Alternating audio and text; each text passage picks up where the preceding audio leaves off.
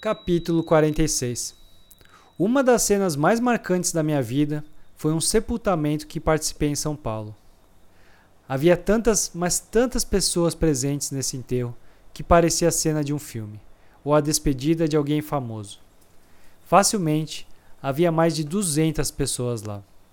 A única diferença é que não se tratava de uma celebridade, mas sim de uma simples dona de casa.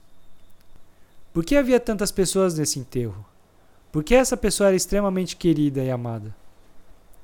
Era uma pessoa que tinha verdadeiro prazer em ver felizes as pessoas à sua volta.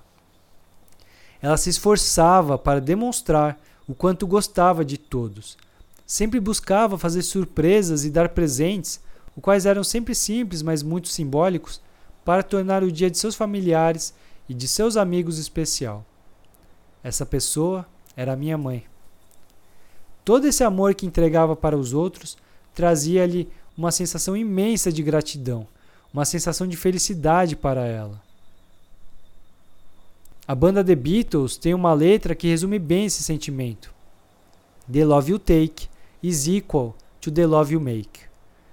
Tradução: O amor que você recebe é igual ao amor que você dá.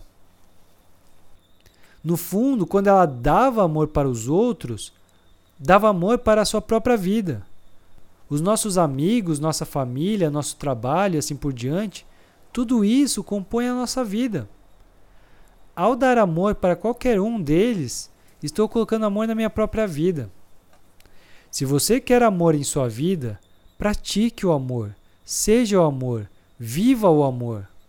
Se você quer paz para a sua vida, Pratique a paz. Seja a paz. Viva a paz. Isso serve para tudo. O que quer que você queira, vibre, dê para o mundo e você receberá em troca. O grande fluxo do dar e receber é o equilíbrio universal. Simples assim.